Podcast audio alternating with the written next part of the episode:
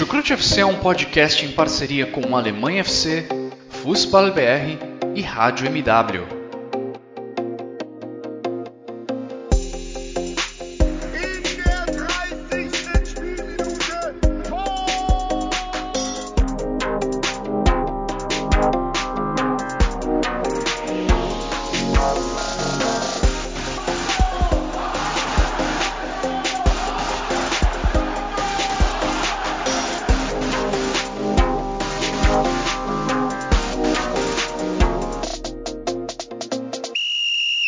Sejam muito bem-vindos, sejam muito bem-vindas, fãs da Bundesliga. Eu me chamo Guilherme Ferreira e recebo vocês para mais uma edição do Chucrute FC, uma edição em que vamos falar sobre um jogo histórico da seleção da Alemanha.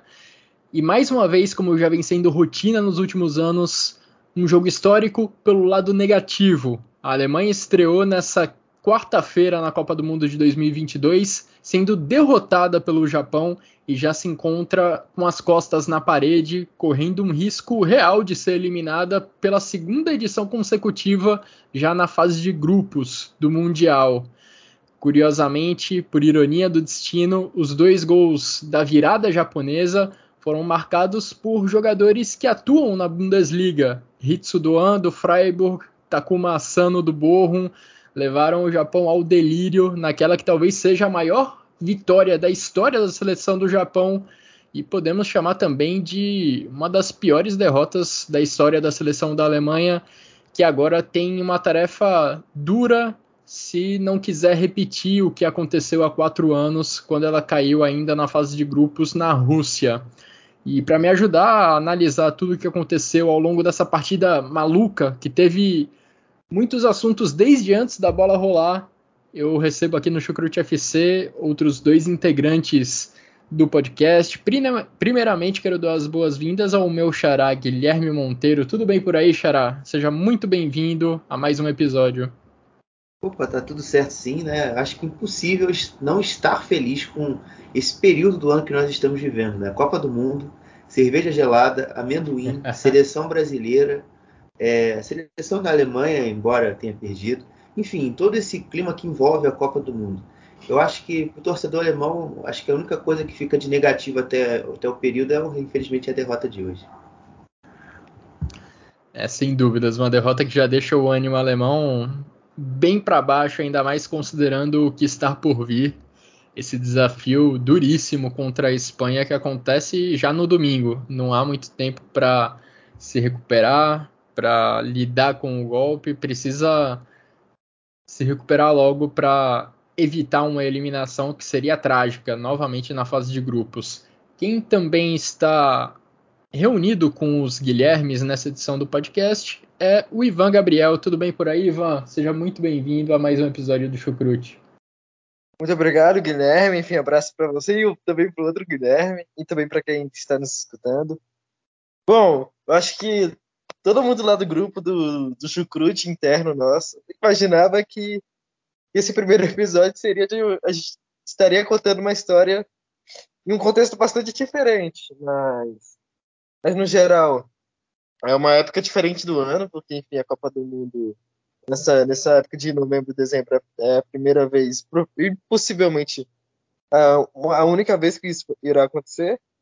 É, enfim, agora é, é difícil para mim falar porque eu não consigo aproveitar boa parte da Copa, enquanto ainda tô, tô estudando. Enfim, ainda, deu, ainda tem um pouco mais de duas semanas trágicos, enfim, de, de aula, mas, mas acontece. E pelo menos hoje eu consegui voltar na escola para ver a Alemanha. Me arrependi um pouco, me arrependi um pouco, mas acontece, fazer o quê? Enfim, pelo menos amanhã no jogo do Brasil, vou ver tranquilo. Ah, para ver o jogo aqui. Relaxa, Ivan. Pô, mano, quem nunca, quem nunca deixou de ver aula por causa da Copa é maluco, pô. Em 2018, eu posso citar um exemplo meu. Em 2018, meu último ano de ensino médio, eu vi Egito, Irã, Inglaterra, Bélgica e Panamá, Inglaterra e Panamá, Austrália e Peru, Suécia e Coreia do Sul, enfim, vários outros. Esse é que eu só lembro agora da memória. Eu vi o, jogo de Portugal na estreia. Quando a gente está em aula, a gente sempre arruma um jeito. Sempre tem aquele amigo que tem TV no celular, principalmente ajuda. Aí Enfim. já adianta o trabalho. E quando você não falta escola ou falta o trabalho, você coloca o trabalho para ver o jogo, né? Que nem agora vocês vão me chamar de velhos, mas em 2010 eu lembro que a gente colocou no telão que tinha lá na escola o jogo da Copa do Mundo. 2018 também é verdade, na, na abertura entre Rússia e Arábia Saudita, a, a, o meu professor de geografia, eu também um grande fã de futebol, também colocou lá para a gente ver. Enfim, é, acho que também questão do, do, do, prazo da Copa do Mundo de, de, de, de realização caso a Arábia Saudita ganhe em 2030, eu não acho que a gente possa ter uma segunda Copa também é, no, no, nesse, período do ano, não. Boa sorte, Ivan, para você na, nas suas provas, na sua reta final de, de ano aí na escola. Boa sorte também é o que vai precisar a seleção da Alemanha no restante da Copa do Mundo. Já vamos Bom, antes... finais aí, eu e a Alemanha. Oi? Eu e a Alemanha já vamos viver umas finais aí na, nas Então, você diria que a situa sua situação está mais ou menos crítica que a da Alemanha, Ivan? Só para a gente ter uma ideia. Ah, bom, eu já passei de ano praticamente, então. Ah, então tá de boa, tá, tá tranquilo. É, tá sendo mais pro lado do Flick, então eu, eu só tenho que cumprir tabela, digamos assim. Okay. É, ainda, ainda falta muito para a seleção da Alemanha passar de ano. Mas antes da gente falar desse jogo contra o Japão que aconteceu lá no Catar, quero deixar aqueles recados de sempre. Falar que os nossos episódios ficam sempre disponíveis nas principais plataformas de áudio. A gente também sobe eles no YouTube, então você escolhe por onde você quer acompanhar o nosso trabalho. Muito obrigado a todo mundo né, que segue o Chucrute FC nas redes sociais, no Twitter principalmente. Obrigado por acompanhar os nossos podcasts. Obrigado também aos nossos parceiros da, do Alemanha FC e do Futebol BR, que também estão fazendo uma ótima cobertura da Copa do Mundo, focada, é claro, na seleção da Alemanha.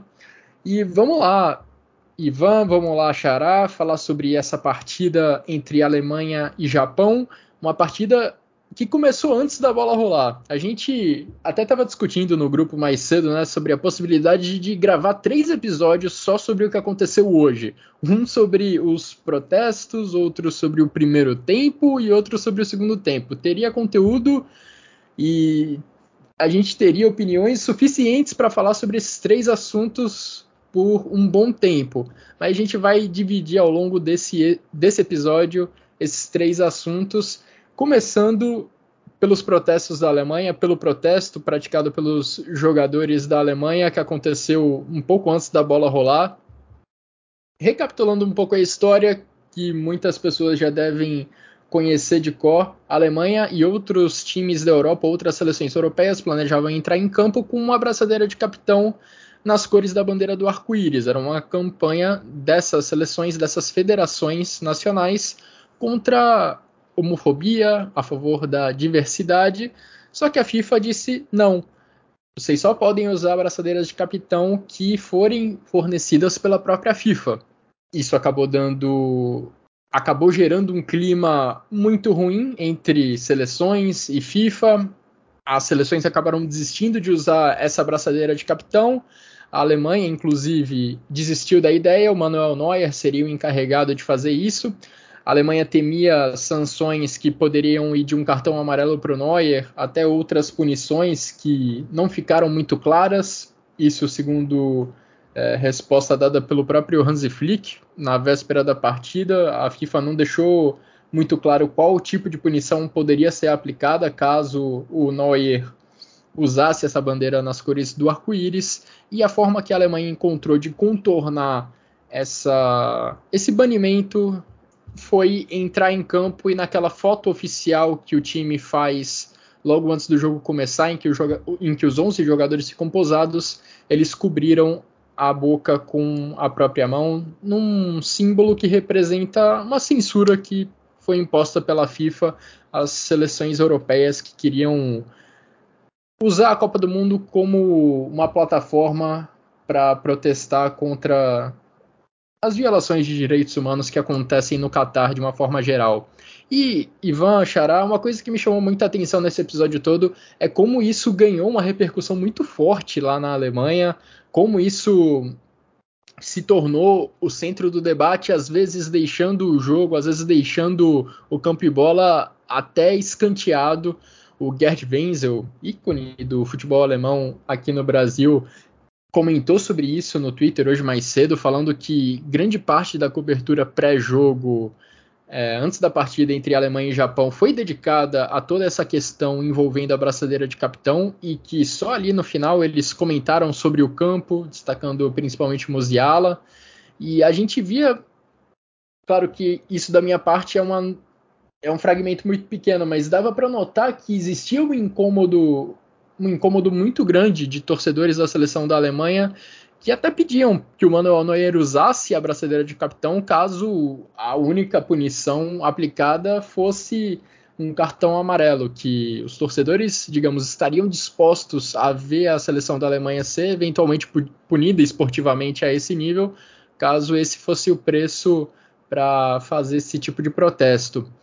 É, Xará, queria saber de você se também te surpreendeu é, como como essa mobilização ganhou forma e queria te ouvir também sobre tudo isso que aconteceu antes da bola rolar. É, né, inclusive a DFB estuda é, a, a, jurisdição, né, colocar na justiça a, a FIFA e tal. É, o Bernd Neuendorf, o presidente da DFB, até é, cogitou, eu não sei, inclusive até preciso saber se de fato vai acontecer de, essa, esse processo é, contra a FIFA. E, e se o Neuendorf tem, tem esse cacife, tem essa condição de fazer, eu acredito que deveria fazer, porque, no meu modo de ver, essa Copa. Até por isso também, eu acho que internamente, para mim, eu fiquei durante boa parte, até acho que. Acho que até a bola rolar entre Qatar e Equador, eu fiquei com muito pé atrás com, com essa Copa do Mundo, no sentido de estar tá empolgado, sabe? No sentido de estar tá curtindo o que está acontecendo, sabe? É, com, a, com a minha cabeça é, isso, isso, essa questão acabou até ficando agora mais em segundo plano com os jogos, enfim, e com a promoção do evento. É, mas eu acho que a gente sempre tem que refletir sobre é, o, que, o, o, que, o que compensa mais, né? Ter o dinheiro é, que tem desenvolvido esse evento ou os valores pessoais. É, Para mim, os valores pessoais vêm muito acima disso e, e o, o Qatar viola isso, isso tudo e, e é muito triste que, por exemplo, a Fórmula 1 também é um, é um esporte que já, já, embora às vezes se posicione é We Race as One, mas a gente vê que na prática é, é We Money as One. Então, enfim, é, o dinheiro é, é para eles. Então, é muito, é muito contraditório. E eu acho que foi muito legal também por parte da DFB é, manter-se firme na sua posição, no seu posicionamento, é, não deixando de ser alguma coisa mais que a galera chama de mimimi eu acho que colocou de fato a, sua, a, sua, a defesa dessa bandeira é, da diversidade, do antirracismo, do antissemitismo à frente, porque é algo importante, porque a gente não vê isso é, em outros países, em outras culturas. É, e acho que também isso se reflete, obviamente, na audiência, como o Gerd, você trouxe o exemplo do Gerd, eu trouxe também, eu vou trazer também um exemplo da página do Fußball BR, é, que trouxe, acho que na segunda-feira, é, os balanços de audiência da televisão alemã para a abertura da Copa do Mundo no nosso público aqui de idade, no meu e do Ivan, né? O Ivan não tem ainda, não, sei, não chega a ser 18 anos, mas entre, os, entre 18 e 24 anos, é, a queda da audiência caiu 50%. E de outros, outras idades também foi ali, quase, na, quase na faixa de 25%, 30%. Então você vê que de fato a, tem essa tem de fato um interesse grande em que se respeite essas coisas, em que se respeite esses valores é, as, opções, as, as, opções das pessoas, enfim, sua, sua cor, sua raça, seu gênero, enfim, é, eu, eu, acho que isso deveria ser um exemplo seguido a todas as nações é, que, que, que, estão aí é, no, no, nosso, no nosso globo terrestre. É, e é legal ver que existe um posicionamento forte das pessoas lá na Alemanha no sentido de cobrar que a seleção alemã se posicione nesses casos isso acaba forçando com que dirigentes, isso acaba fazendo com que dirigentes, jogadores tomem uma posição e que sejam motivados a protestar, porque talvez isso, essa cobrança que tenha feito os jogadores refletirem sobre a, sobre a possibilidade de contornar essa, esse banimento da FIFA e cobrir a boca com as próprias mãos. É legal ver que existe esse tipo de cobrança e muita gente, mesmo com essa atitude tomada antes do jogo, achou que foi pouco, que a, mobilização poderia ter ido além e poderia ter sido levado a outro nível, com o próprio Manuel Neuer usando a braçadeira de capitão que foi banida pela FIFA. Ivan, queria te ouvir também sobre esse caso e sobre o posicionamento que a DFB tomou antes e depois dessa partida, colocando uma declaração firme sobre seu posicionamento a favor da diversidade e contra a imposição que foi feita pela FIFA. Bom, acredito, eu assino embaixo com o que o Guilherme falou. Acho que o posicionamento da DFB foi muito importante, foi um posicionamento muito firme. E com as outras seleções que também iriam utilizar a praçadeira de capitão, eu senti maior, maior convicção na Alemanha no, no sentido de se impor mesmo, não deixar isso de lado, deixar que as punições, as possíveis punições da FIFA atrapalhassem ou, ou omitissem a opinião, enfim, das, das federações de posicionamento. Bom, é, o Guilherme falou sobre o levantamento do Futebol BR, enfim, sobre a audiência dos Jogos da Alemanha, e a Deutsche Welle, enfim, jornal alemão, enfim, que também trabalha, trabalha aqui no Brasil, inclusive com o Gerhard Wenzel, trouxe uma pesquisa feita lá na Alemanha sobre o interesse de assistir os jogos da Copa do Catar, em comparação com Copas anteriores. É, 2% ap apresentaram interesse maior, 18% apresentaram o mesmo interesse, 15% é, apresentaram interesse menor e 56% apresentaram nenhum interesse. Acredito que a motivação maior dessa, desse número seja que na Alemanha o futebol e a política são cada vez mais próximos, naturalmente. Enfim, a gente sabe que no mundo todo isso acaba por acontecer. Enfim, quem, quem queira legal ou não. Mas na Alemanha é algo bem, bem enraizado mesmo e algo bem definitivo, definitivo entre os clubes, porque, enfim, alguns clubes, como é o caso do Gladbach, como é o caso do São Paulo, enfim, se pronunciaram abertamente contra a competição e o, o que foi naturalmente tirou parte desses torcedores desses clubes, enfim, do interesse de ver a Copa do Mundo. O Virto também falou internamente com a gente, enfim, também em outras, outros episódios no Twitter dele também, é, comentou que que o interesse lá por, por, ver os jogos, a expectativa pela Copa era bem menor, que tinha até casos de bares que não iam transmitir é, a Copa do Mundo por um boicote, enfim. Então a gente vê que os alemães aderiram com vontade, com muita razão, esse boicote à FIFA. Enfim, essa Copa também que, que tem muita controvérsia. É, e sobre a questão do banimento da braçadeira de capitão que seria usada pelo Neuer e por outros capitães de seleções europeias, chega a ser cômico como a FIFA tem se portado ao longo dos últimos dias. A FIFA até tem um argumento para impedir que as seleções usem suas próprias braçadeiras. Existe lá no entre as regras da competição um ponto que diz mesmo que o equipamento como um todo, incluindo as braçadeiras de capitão, devem ser fornecidas pela própria FIFA. Mas convenhamos que não é nada que com um bom diálogo, com bom senso pudesse ser resolvido. É de fato uma clara tentativa da FIFA mesmo impedir que entrem nos estádios do Catar qualquer coisa que se pareça com um arco-íris e que, e que possa remeter a uma luta contra a homofobia. Relatos de jornalistas brasileiros e estrangeiros têm apontado isso. Um jornalista americano foi proibido de relatou que foi proibido de entrar num estádio porque estava com uma camisa que tinha o desenho de um arco-íris. Um jornalista brasileiro que estava com a bandeira de Pernambuco também foi impedido de entrar com ela por, pelo fato da bandeira de Pernambuco, entre os símbolos que constam nela, ter ali o desenho de um arco-íris.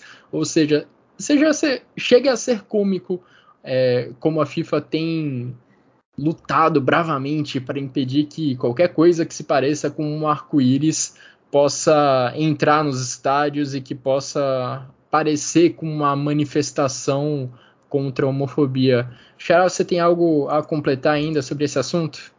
Não, apenas só para citar também a comentarista da TV alemã da ZDF, né? A Cristina, confesso que não lembro o sobrenome, que ela conseguiu ali, não sei como, entrar no estádio, fazer a transmissão, entrar no vivo, com uma camisa linda da, do que os alemães chamam de Higgenbogen, né? O, o arco-íris. É muito bonita também a camisa dela. E o outro cara, é, mas esse aí eu acho que fica mais na, na, na, na piada, né? Que é o nosso, que é o, que é o Dan Lessa, que é o câmera do Diego Defante, que conseguiu com a camisa do Vasco da Gama esconder ali o máximo que ele conseguiu ali e ficar do lado do Sheik do Catar, é, com a bandeira do arco-íris na camisa do Vasco ali, aquela que o símbolo da capa tem tem um arco-íris, então acho que são dois casos aí que conseguiram vencer essa opressão é, sobre a, a bandeira do arco-íris. É, e são episódios que acabam até chamando mais atenção para a causa mesmo, né? Enfim, é, é, o preço que a FIFA paga por levar, um, levar a Copa do Mundo para um país como o Catar. Agora que a gente já comentou sobre o que aconteceu antes da bola rolar, podemos passar para o primeiro tempo da partida. Como eu disse, vamos separar nossa análise em duas partes, falar inicialmente do ótimo primeiro tempo da Alemanha antes da gente passar para o frustrante segundo tempo da equipe do Hansi Flick. Nos primeiros 45 minutos, Xará, uma Alemanha num nível que, olha, há algum tempo eu não via. Trocas de passes rápidos, movimentação rápida da bola, marcava bem lá na frente, forçando o Japão a dar chutões para sair da defesa.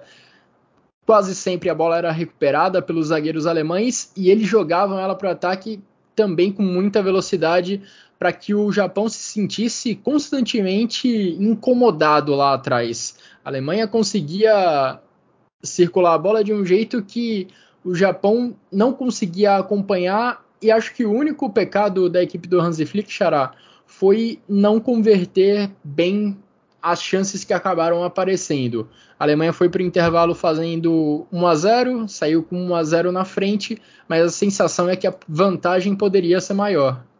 Sim, sim, né? Antes, antes do, do descalabro ali da, do jogo da Alemanha, eu também achei, eu achei também legal, achei uma atuação muito segura, né?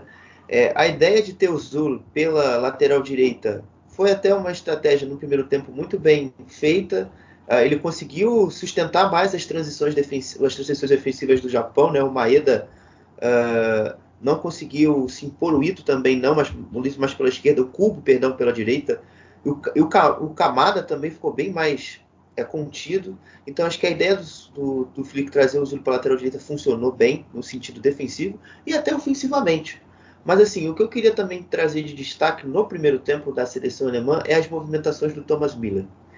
É, no momento da saída de bola da Alemanha, para colocar o nosso ouvinte em condição de compreensão, o Nico Schlotterbeck, Antônio Rudiger e o Niklas Sul formavam uma linha de três e atrás da primeira pressão da seleção japonesa, né, que era um 4-4-2, com o Kamada e o Maeda, os atacantes japoneses mais à frente, é, o, apareciam Gundogan e o Kimmich é, para ser essas opções de passe. Só que ali, no espaço entre o cubo, que era o, o, o ponta direita, é, e o volante, os volantes japonês, vinha o Thomas Miller e ele recebia livre e fazia toda a movimentação pelo lado direito também funcionar. Né? A Alemanha gostou muito de trabalhar nessa, nessa primeira parte esse jogo de atração pelo lado do direito e virada de bola rápida para a esquerda, usando muito o lado oposto para a conclusão das jogadas. Né? Eu acho que o gol do, do David Raum, perdão, o pênalti que o David Raum sofre, eu acho que é o exemplo mais nítido disso. disso. Mas também. Posso só completar Fala. com uma coisinha, Xará? Deve.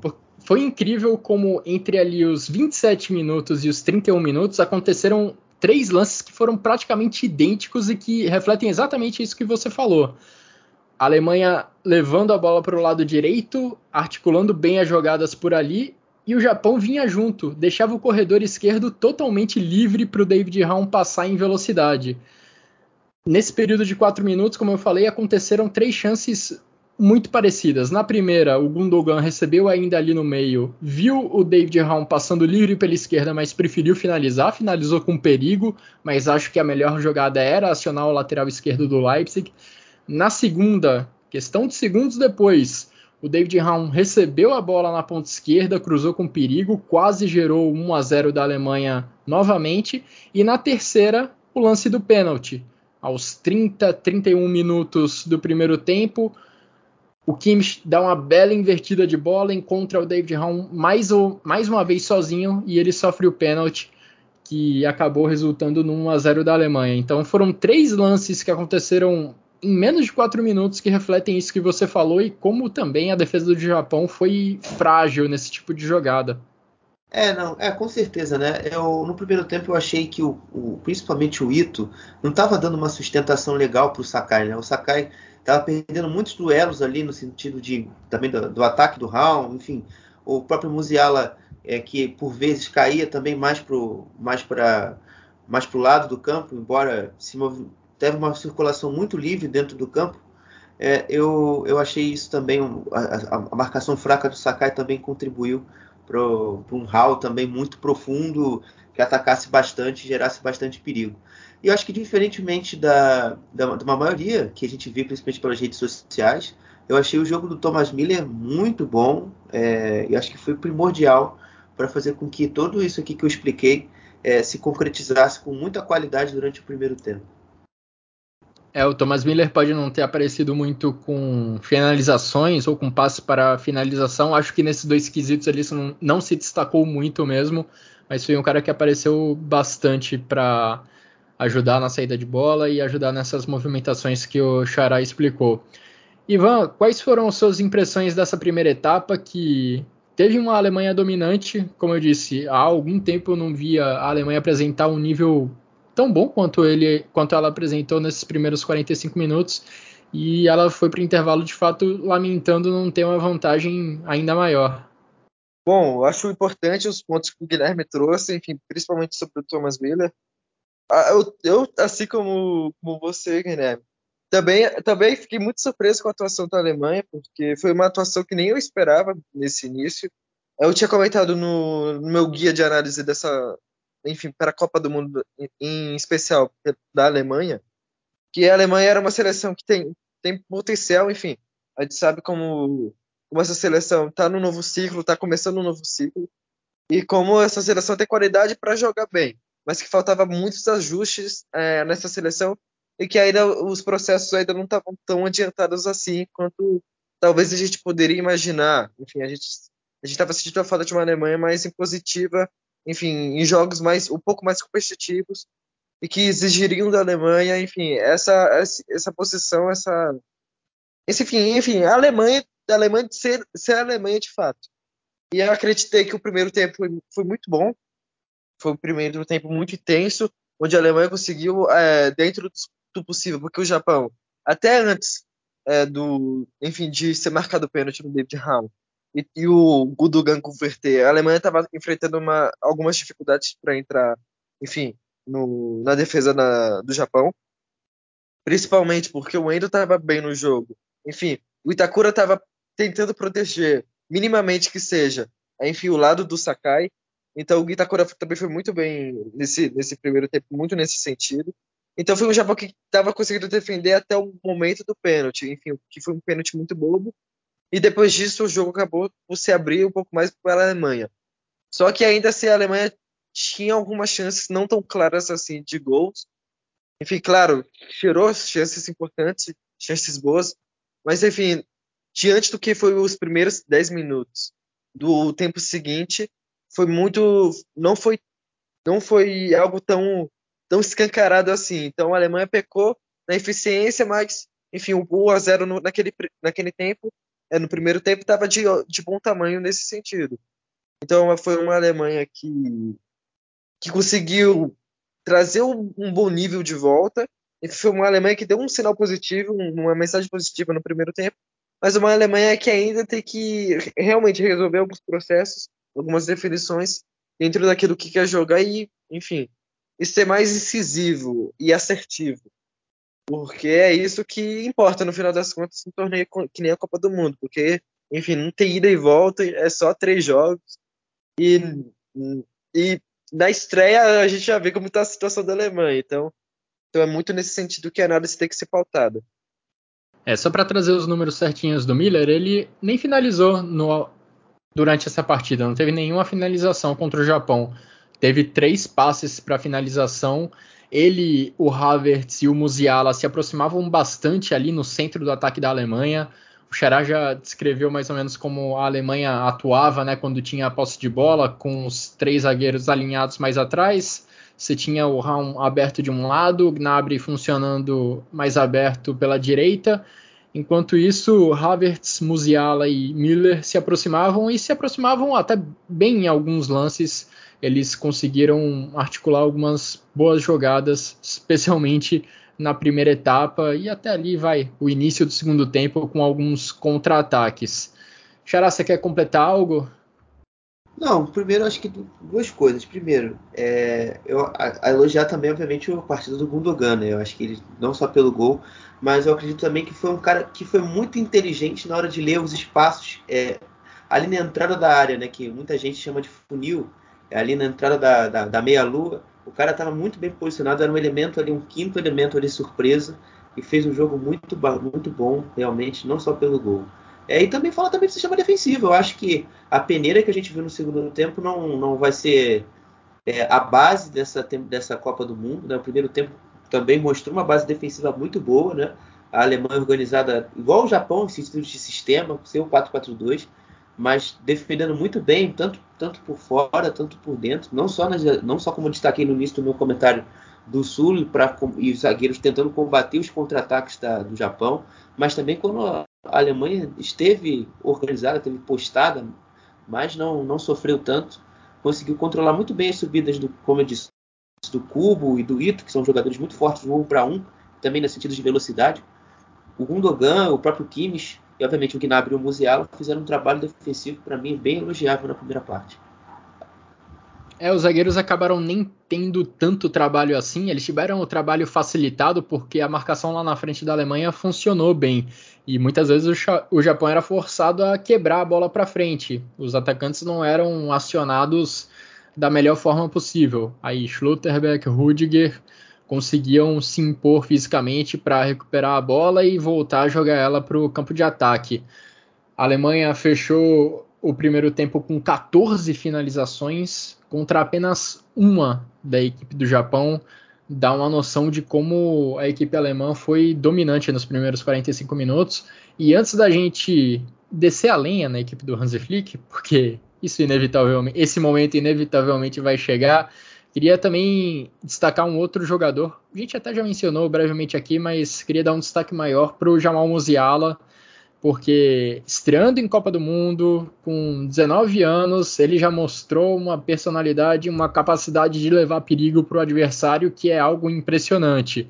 Ele conseguiu levar para a seleção da Alemanha pelo menos parte do que ele vem mostrando com a camisa do Bayern de Munique ao longo dessa temporada incrível a capacidade dele de dar dribles curtos, algo que é muito importante quando você é um atacante que recebe a bola entre a linha de defesa e a linha de meio campo adversária. Isso aconteceu algumas vezes nessa partida contra o Japão. Ele era acionado nesse setor que é super congestionado e conseguia criar algo a partir disso, porque ele tem agilidade nas pernas, ele tem é, um drible curto muito bom e a partir disso ele produziu algumas chances muito boas, também conduziu alguns bons contra-ataques e até no segundo tempo o Musiala faz uma jogada impressionante, driblando meia defesa do Japão, quase marca um golaço. Seria o 2 a 0 da Alemanha, um gol que daria muita tranquilidade para a equipe do Hansi Flick. Ele acabou não saindo, a Alemanha acabou não conseguindo converter outras oportunidades claras de gol que apareceram depois do intervalo e a punição veio para entrar na, na conversa sobre a segunda etapa, não sei o que foi mais incrível, Xará. O número de chances perdidas pela Alemanha em contra-ataques ou a fragilidade da defensiva que apareceu depois do intervalo, uma fragilidade que já até ficou evidente num jogo recente contra a Inglaterra pela Nations League. Parece que a Alemanha não consegue proteger uma liderança quando dá dois pra, passos para trás e tenta defender de uma forma mais recuada. É, é, acho que você falou da questão de pressionar mais. Eu acredito que o ataque não fazer tantos gols, acho que impressiona mais, né? Até porque a gente vê a boa base da seleção da Alemanha formada por jogadores da Bundesliga e também do Bayern de Munique. E são caras que têm um, uma percentual de assertividade assim absurdo. Você a cada duas chances, pelo menos uma, os caras vão converter. E você viu também o Havertz, também, que é um cara muito técnico, falhar na finalização, enfim, o próprio Musiala que você citou. Eu acho que isso impressiona mais. A defesa, é, é, a defesa, eu acho que. Eu acho que no fundo a falta da defesa também tem muito a ver, obviamente, com, também com os comportamentos do Japão. E eu gostaria de trazê-los aqui para ilustrar melhor. É, eu acho que um ponto importante no jogo são as, são as substituições do, do treinador do Japão. Quando ele coloca o, Tomia, o Tomiyasu, ele muda o sistema defensivo do Japão. É, o Japão estava defendendo, como eu disse, no 4-4-2 no primeiro tempo, é, com dois linhas de quatro. Ele passou a ter um terceiro zagueiro com o Tomiyasu, aí jogou Ito, Ito não, perdão, é, Itakura, Yoshida e Tomiyasu como centrais, abriu dois alas e fez com que a, a marcação fosse muito mais adiantada lá na frente. Né? O Japão se organizou em um 5-4-1 em, em, questão de sistema tático, né? avançando bastante depois com as entradas do Mitoma, do Hitsu Doan, inicialmente também com o Ito e com o próprio o Takefusa Kubo, e obviamente também o Kamada, é, jogando muito esses quatro homens ali de frente para tirar a saída de bola, induzir um erro, e vez, vez ou outra, até antes do gol de empate, esses erros vinham acontecendo, né? É, mas também acho que outro mérito do Japão é a questão da tirada da bola da pressão, ou seja, a, a, os jogadores da Alemanha, da Alemanha, perdão, vinham para cima, sufocavam a sua defesa e eles conseguiam com bons passes. E aí eu tenho que ficar me rendendo, obviamente, ao Itakura, que é um gênio da bola. O cara Opa. joga muita bola, cara. O, o segundo gol, acho que só ilustrou mais claramente, mas assim, deu, ele foi muito importante para tirar essas bolas da, da pressão e, e, fazer com que o jogo do Japão de velocidade se impusesse e aí provocasse os confrontos. É, e até meio imoral, né? Você colocar o Zule, colocar um Schlotterbeck para correr para correr em campo aberto contra o Ito, é, contra o próprio Asano, que entrou depois no lugar do Maeda, o próprio Kamada, não deixa de ser um jogador veloz. Uh, e claramente também o, o, Mita, o Mitachi, acho que eu, enfim, Maishi, alguma coisa assim. Deixa eu conferir daqui a pouco. Enfim, contra esse jogador. Bitoma? Já... Bitoma, isso, Bitoma. É muito estranho esse nome, inclusive. É, contra, contra o Bitoma. Então, ficou uma condição muito, muito dificultosa para a Alemanha nesse sentido.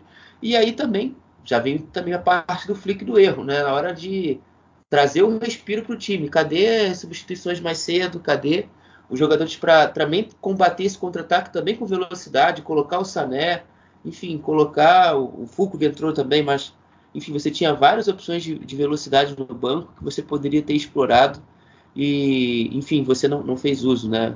É, foi, foi, muito a ideia de você colocar o meio campo ainda controlador. Eu acho que vai totalmente contra, contra a ideia que o jogo precisava naquele momento. Eu falei sobre o número de finalizações durante o primeiro tempo, que foi de 14 a 1 para a Alemanha. No segundo tempo, foi a Alemanha levou vantagem novamente, mas o placar foi de 12 a 11. Já dá uma noção de como houve um equilíbrio muito maior depois do intervalo do que, do que antes. E o jogo ficou completamente aberto nos últimos 45 minutos. O Japão se lançou ao ataque e a Alemanha teve chances cristalinas de fazer 2 a 0 aproveitando a velocidade em jogadas de contra-ataque, só que acabou não convertendo e foi punida por isso. O Xará falou sobre a jogada do segundo gol, destacando os jogadores japoneses, e eles merecem muito destaque mesmo, porque foi uma jogada, uma jogada muito boa, tecnicamente falando, do lançamento do Koitakura até o domínio e a finalização do Takuma Asano mas também envolveu uma falha defensiva que eu achei bem grave da seleção da Alemanha. O lançamento do Koitakura, ele não acontece numa jogada de bola rolando, era uma cobrança de falta ainda no campo de defesa japonês. E no momento do chute, no momento do lançamento do Itakura, os dois jogadores do Japão correram em direção à meta do Manuel Neuer. Qual o problema?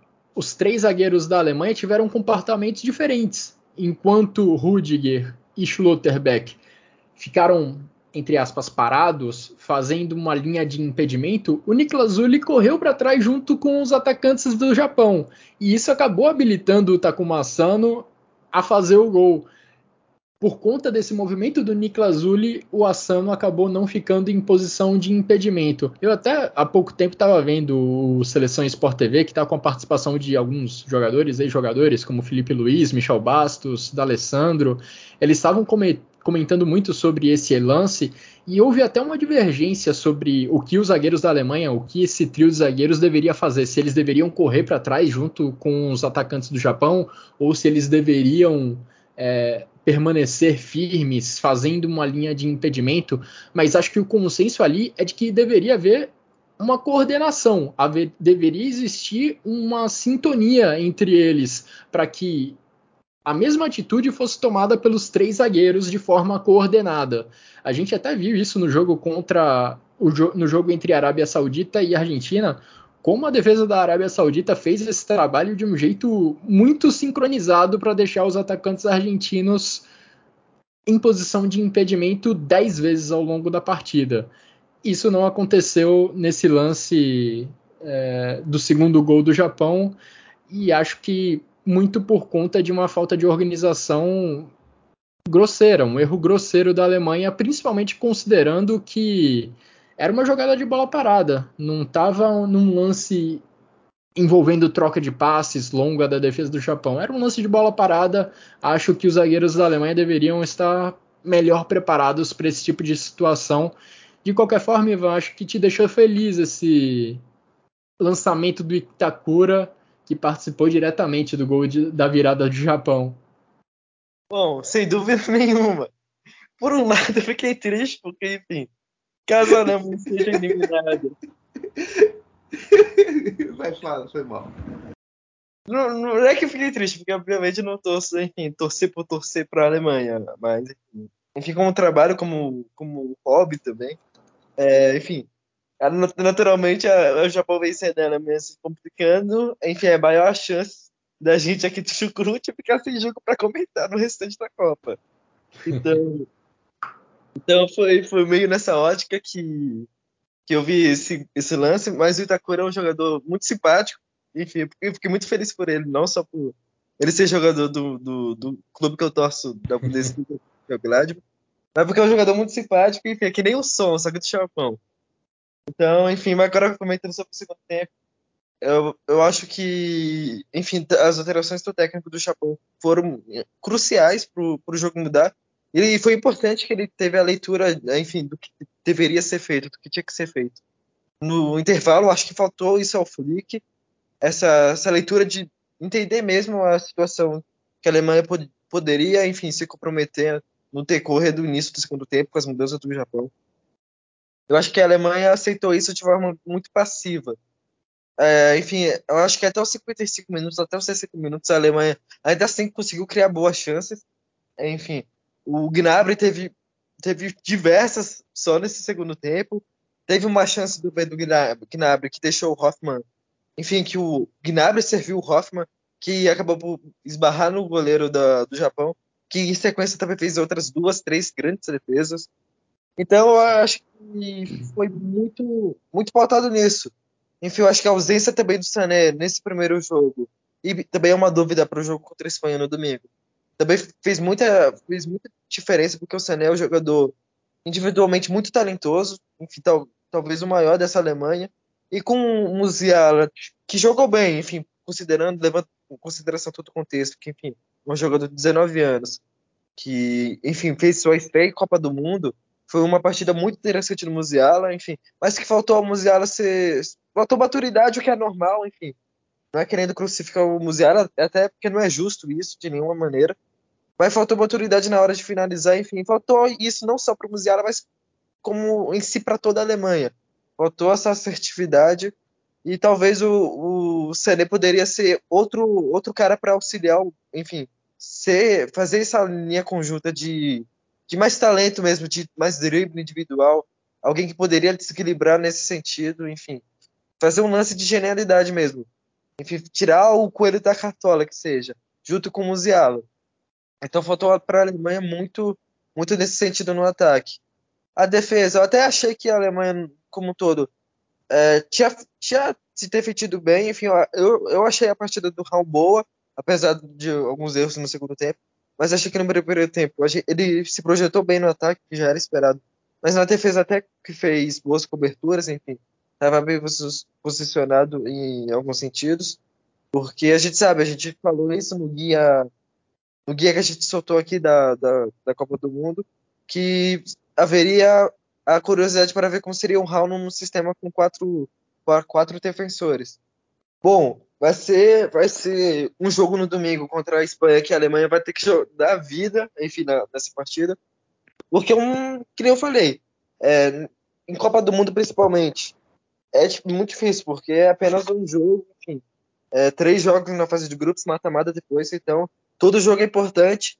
E a, e a Espanha fez 7 a 0 na, na Costa Rica hoje também, e coloca a Alemanha em, em, em maus lençóis, enfim, até projetando uma possível primeira colocação que, que já é muito difícil. É, analisando friamente, enfim, não colocando muita expectativa também na classificação da Alemanha, eu acho que pode ser possível uma classificação em segundo lugar.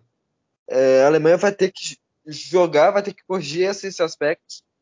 Mas, de qualquer forma, apesar da derrota de hoje, é uma Alemanha que, que vai para o jogo contra, contra a Espanha, sabendo que, que fez um bom jogo dentro do, do que foi a partida mesmo, sabendo que, que teve suas valências muito bem exploradas também no primeiro tempo, que nem a gente citou, mas que falta mesmo a Alemanha é, arrumar o pé mesmo, é, enfim, ser mais certeiro, fazer o que tem que ser feito, ser mais assertivo, e acredito que seja muito nisso, porque a Alemanha tem chance sim de ganhar da Espanha.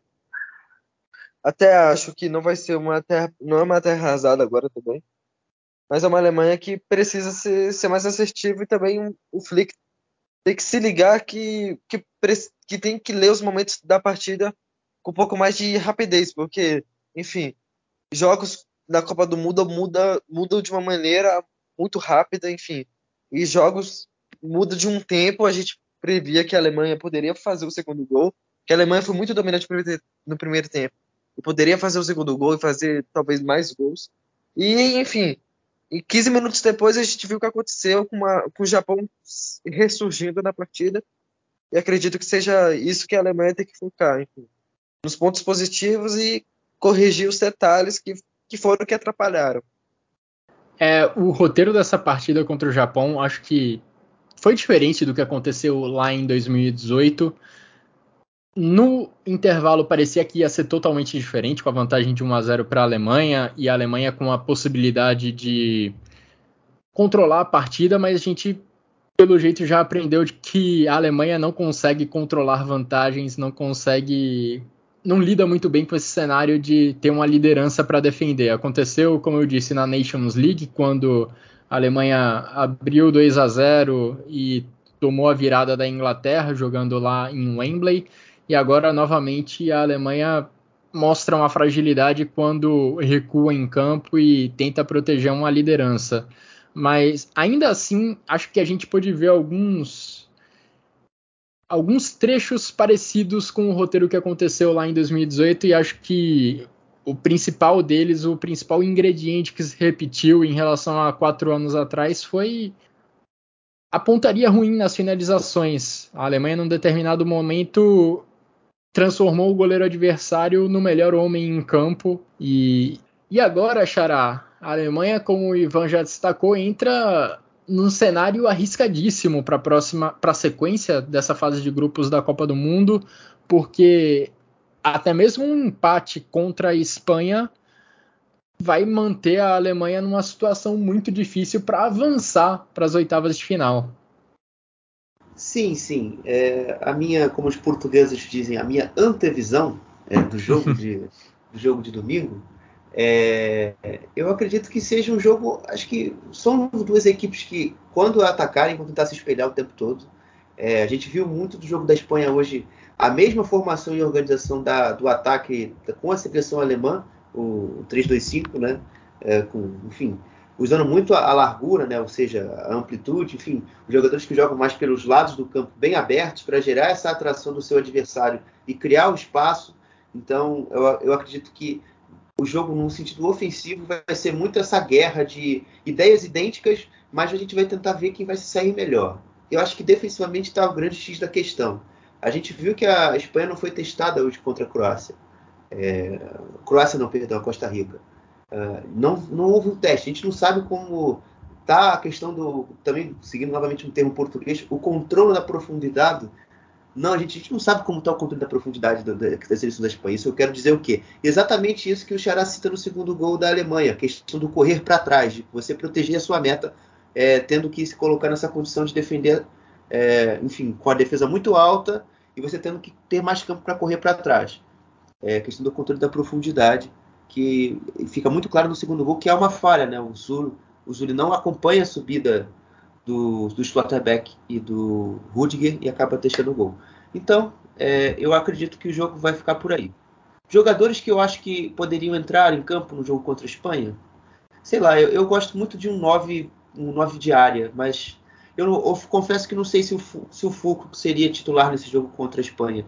Mas se o Hansi Flick quiser optar talvez por uma ideia um pouco diferente do que eu penso, no sentido de estratégia ofensiva, ter, tentar mais um contra-ataque, eu não acho o Fulkrug desprezível, não. Acho que muito pelo contrário. Eu acho que é um cara muito útil, porque ele tem essa questão que a gente já tem visto na Bundesliga, né, de sustentação da posse, é, de ligação, de boa conexão com os jogadores que vêm de trás. Então eu acho que pode ser um cara que pode ajudar muito. E além do mais, pode ser esse cara exatamente da, do controle da profundidade da Espanha, de tentar é, ter um arranque, colocar-se em questão de de, de time de velocidade, embora não seja um jogador tão veloz assim, mas é um jogador de leitura de, de, de rompimento de espaços muito boa.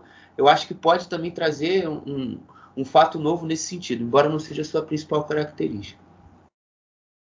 É, certamente a gente vai encontrar um cenário nesse jogo que vai ser totalmente diferente do cenário que a Alemanha encontrou agora contra o Japão. A Espanha, a gente já falou na prévia da Copa do Mundo, é um time que ama ter a posse de bola, que vai tentar empurrar a Alemanha para o campo de defesa. E como o Xará mencionou, a Alemanha vai ter oportunidades mais uma vez para atacar em transição, como fez contra o Japão nessa partida de estreia. A ver se a Alemanha vai conseguir ser mais eficiente nas finalizações, se ela vai conseguir converter em gol as chances que aparecem. Ressalve-se também que a facilidade para contra-atacar não vai ser maior. Aliás, deve ser bem menor, porque o desafio defensivo, a força defensiva do Japão não foi muito grande. A gente viu isso de uma forma bem nítida ao longo desse, desse jogo nessa quarta-feira. Dificuldade vai ser maior tanto para a Alemanha, mas também vai ser maior para a Espanha ser, vai ser um jogo espetacular. Acho que tem tudo para ser um dos jogos mais aguardados dessa fase de grupos por tudo que está em jogo. A Espanha com a chance de praticamente eliminar a Alemanha ou eliminar de vez a depender do que aconteça no jogo entre Costa Rica e Japão, que inclusive vai acontecer mais cedo no domingo, e a Alemanha lutando pela sobrevivência, lutando para não ser eliminada numa fase de grupos da Copa do Mundo pela segunda vez consecutiva, algo que seria espantoso. Ivan, você quer completar com algo, falar algo sobre essa partida contra a Espanha ou acrescentar algo mesmo sobre o que aconteceu nessa quarta contra o Japão? Falando sobre o duelo contra a Espanha, eu acho que é muito no que o Guilherme falou mesmo. Enfim, talvez eu, eu, eu realmente estou com expectativa que o Sané volte é, para essa partida, que seria um ponto muito importante para a Alemanha. É, também espero que o Hoffmann entre na partida e jogue bem, enfim, entre bem na partida, porque é um jogador também interessante, mas que, enfim, a gente sabe que é um jogador que, que apesar de, de ir bem na seleção alemã nas últimas convocações, é um jogador que também não tem muito a acrescentar de diferente, enfim, no quesito de característica mesmo. É um jogador que pode, é, pode dar um gás mais para a seleção da Alemanha na pressão em algum segundo tempo. E também eu quero ver como seria um outro encaixe do Götze nessa seleção, que, que tudo bem, o Götze é um jogador é, muito bom, como a gente sabe, é um jogador muito, muito bom tecnicamente, mas que é difícil falar sobre ele na, na seleção agora, porque tem encaixes completamente diferentes com, com Miller, por exemplo, com Havertz, do que pode fazer, enfim, ao decorrer do jogo, enfim, como a Alemanha não tendo, por exemplo, alguém como 9 é, fixo, enfim, no caso seria o Fulcru, só se ele estivesse atuando também. Então é, é muito, eu acho difícil ver o Guts como uma peça de que possa entrar nesse sistema da Alemanha que é muito dinâmico e de muita movimentação. É, vamos ver como vai ser a Alemanha, uma Alemanha que vai ter que achar soluções, que precisa fazer tudo aquilo que a gente citou ao longo desse, desse episódio, e que vai ser um verdadeiro teste, porque enfim, também vai ter o, o jogo contra a Costa Rica, dependendo. E também a Alemanha precisa fazer esse saldo. É, enfim, se ganhar da Espanha, acho que o principal foco da Alemanha contra a Costa Rica seria esse saldo de gol, que enfim, que vai ser difícil de bater os espanhóis nesse sentido. Antes da gente fechar essa edição do Chucrute, quero ainda trazer uma curiosidade que eu vi no Twitter hoje, no perfil do jornalista, de um jornalista chamado Dan Orlovitz. Por uma curiosidade mais referente ao jogo contra o Japão, especificamente. Que lá em 1960 a Federação Japonesa de Futebol contratou um cara para ser um consultor técnico do futebol japonês. E ele acabou se tornando uma espécie de pai do futebol japonês por conta do esforço dele para construir a seleção nacional e construir a base do que seria o futebol japonês nos anos e nas décadas seguintes. E esse cara se chama Dietmar Kramer, um cara nascido em Dortmund, um cara alemão e que é apontado como um dos responsáveis pela evolução do futebol japonês depois da sua contratação que aconteceu lá em 1960. Eu, inclusive, achei um breve perfil sobre o Dietmar Kramer numa página que se chama do Hall, o Hall da Fama do futebol japonês, uma página da própria Federação Japonesa de Futebol, dando uma noção de como ele foi importante para o futebol local. E incrível como hoje o Japão venceu a Alemanha na Copa do Mundo, o estudante se tornou o mestre, o estudante pelo menos venceu nessa quarta-feira o mestre e agora a Alemanha tenta juntar os seus cacos para se manter viva na Copa do Mundo e não protagonizar outro vexame como, como o que aconteceu lá em 2018. Agora sim, Xará, Ivan, agradeço a vocês pela participação nesse episódio do Chucrute. Agradeço também muito a todo mundo que nos acompanhou até aqui. Vamos voltar com mais um episódio no domingo para falar sobre o que aconteceu em campo na partida da Alemanha contra a Espanha. Espero que vocês estejam conosco. Um grande abraço a todos e até a próxima.